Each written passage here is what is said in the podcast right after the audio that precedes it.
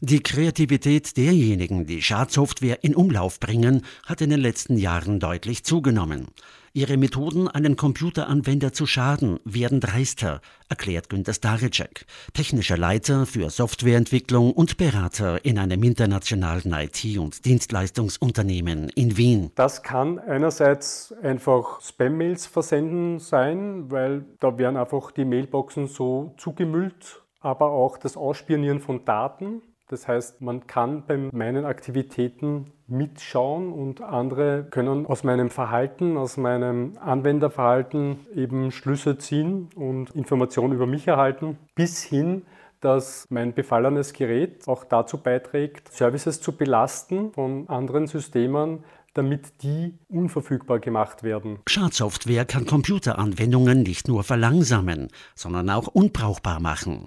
Daten können unleserlich, verschlüsselt oder sogar gelöscht werden.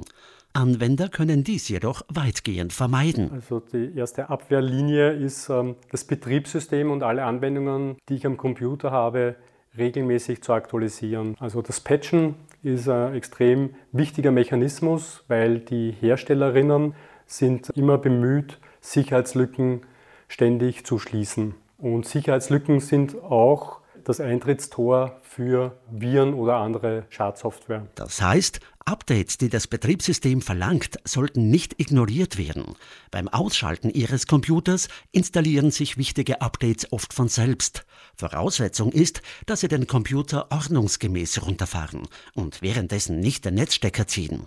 Wenn Sie jedoch Ihren Computer nicht ausschalten, sondern einfach nur im Standby-Modus versetzen, wenn Sie den Arbeitsplatz am Abend verlassen, können mögliche Sicherheitslücken bestehen bleiben.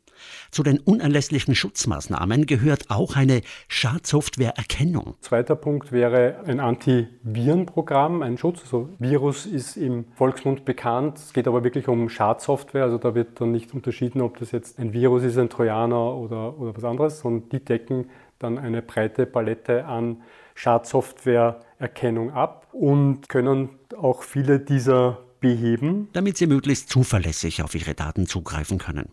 Um sicherzustellen, dass Ihnen diese auch im Falle eines Hardware-Problems nicht verloren gehen, sollte auch das Thema Vorsorge nicht zu kurz kommen. Das dritte ist natürlich Vorsorge im Bereich von Backups erstellen. Das heißt, dass man sich überlegt im Vornherein, das ist immer gut, wenn man im Vornherein schon sich Gedanken macht, was mache ich, wenn ich dann einmal betroffen bin, die Daten zu sichern, aber auch das System zu sichern, dass ich auch von meinem ganzen Computer oder Gerät ein Backup habe. Dafür sind spezielle Datenspeicher erhältlich, wie externe Festplatten, USB-Flash-Laufwerke, NAS-Geräte oder Cloud-Speicher.